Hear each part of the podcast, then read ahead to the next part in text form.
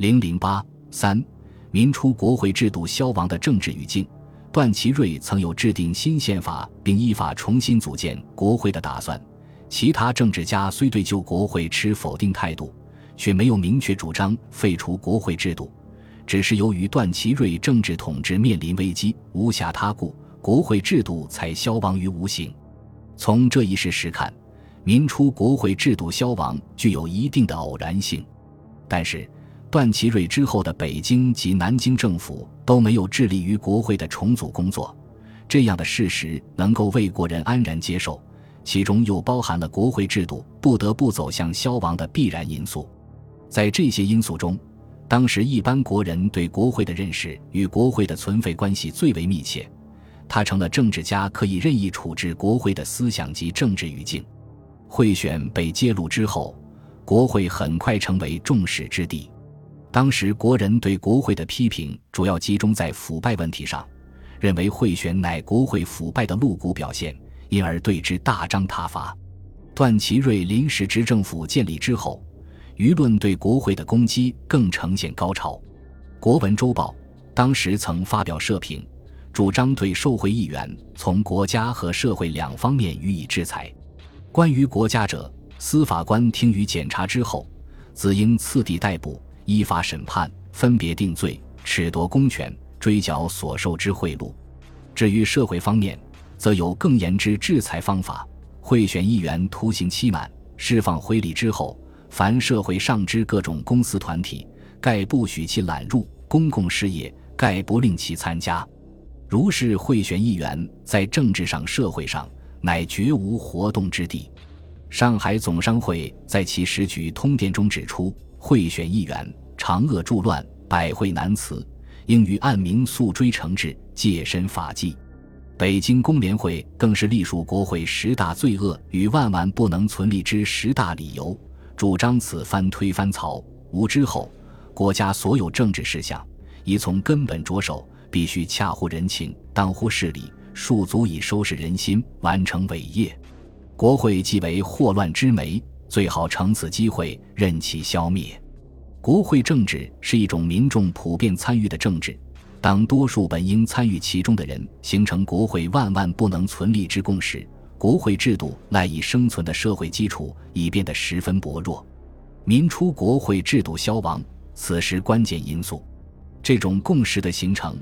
既与民初国会政治实验不成功有关，也与当时国人思想日趋激进。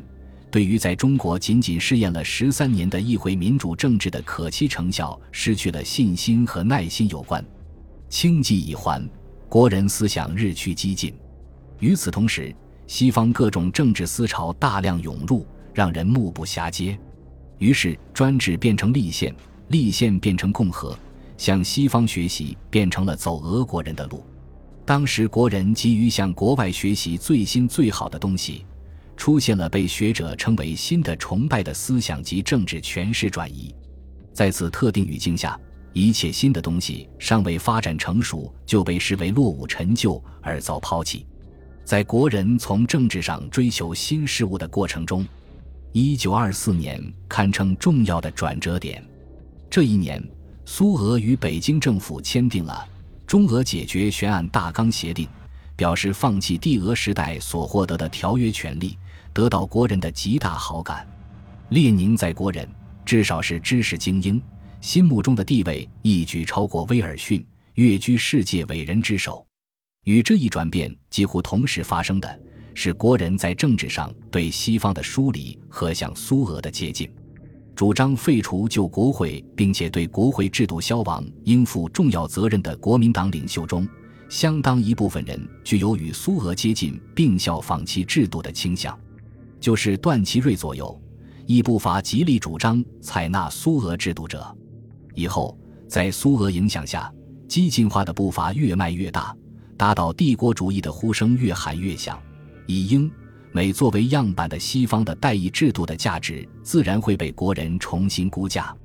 国人政治思想激进，在审视政治现象时，很容易简单的将人的问题当成制度的缺陷，从根本上予以否定。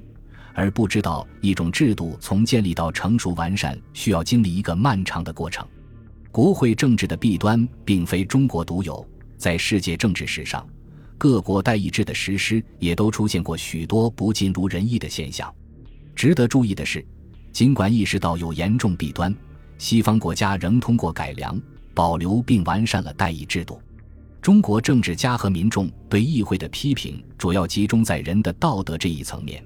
基本没有就制度的弊端做深刻分析，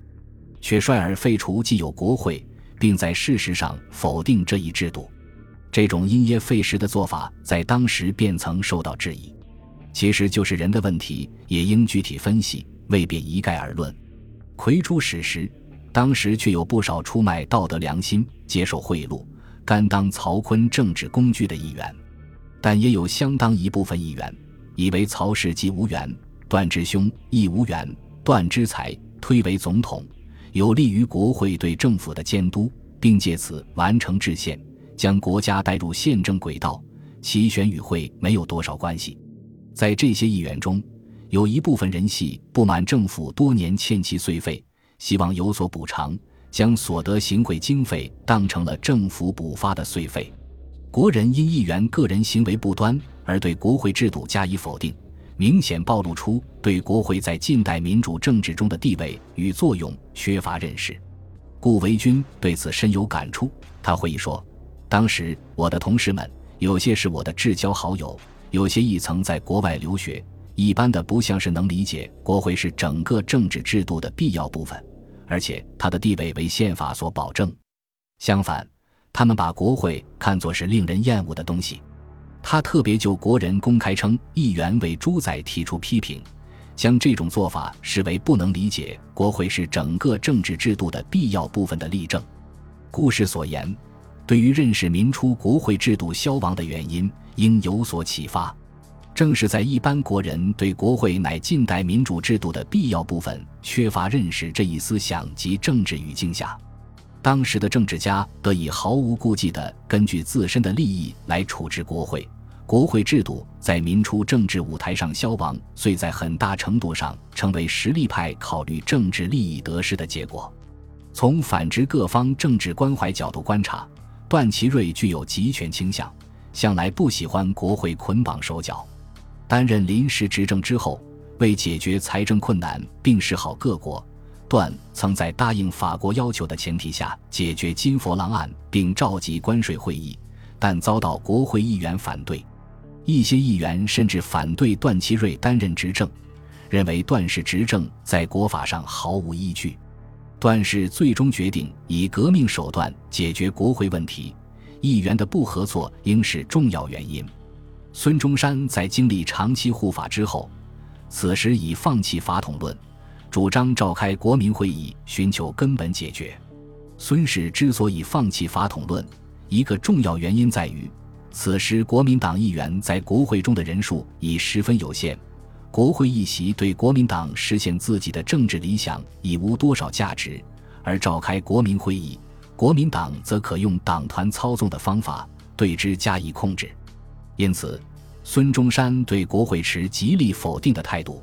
奉章则于此问题素不十分重视，其看重的是实际政治权力，无国会可随心所欲，有国会亦可凭借实力实施操纵。反之，三角同盟首脑的利益关怀，从政治上决定了旧国会的命运和国会制度的前途，而在舆论上对这一政治决策提供支持的。则是民众业已形成的国会当废的认知，正如国会议员刘义芬事后分析的那样，三角同盟之领袖，其态度既已如此，即令无贿选罪名，而国会能否保存，尚属疑问。况自贿选以后，又为全国所共厌弃乎？不过，在近乎举国一致的对国会的唾弃声中，也偶尔可以听到一些国会改良的议论。一九二四年初出任国务总理的孙宝琦，面对国会摇摇欲坠的形势，曾明确表示：立宪国家断不能无国会。就连早就逆之代议制度不适于中土，认为今国会恶名播于远近，亦无在成之事的章太炎，亦不以废除国会为事，而主张改革国会。他们的主张也反映出当时社会上一些知识人士的思考。他们不满意无所作为。名存实亡的国会，但是又担心没有国会更不利于宪政，不利于中国政治的良性发展，所以主张改良国会而非废弃国会。在当时国人有关国会改良的议论中，毛以亨的主张最具代表性。一九二四年十一月，毛氏发表了《代议制革新议》一文。该文首先分析了代议制面临的风雨飘摇的政治形势，对其弊端进行了批评，指出代议制之在今日，以岌岌不可终日，革新之意大起。代议制之见采于吴国，十数年于兹矣。民意既不能代表，徒为少数人捣乱政局之机关与复升官发财之利器，遂令一般顽民众兴故国之思，亦以起复辟之祸。代议制之飘摇于风雨中也，有自来矣。但毛氏并不主张废除代议制度，他认为代议制日久必生，无可讳言。但是代议制仅仅是一种政治形式，其内容实质是民主政治。从世界历史的发展趋势上看，民主是一种不可抗拒的潮流，它所体现的基本政治原则不容立异。苟欲废民主。而反诸君主或采无产阶级专制，则已；若仍欲保持民主主义也，则舍保留代议之外，实无他法可以代之者。毛氏专门就人们仰慕的苏俄制度进行了分析，认为苏俄的制度绝不可取，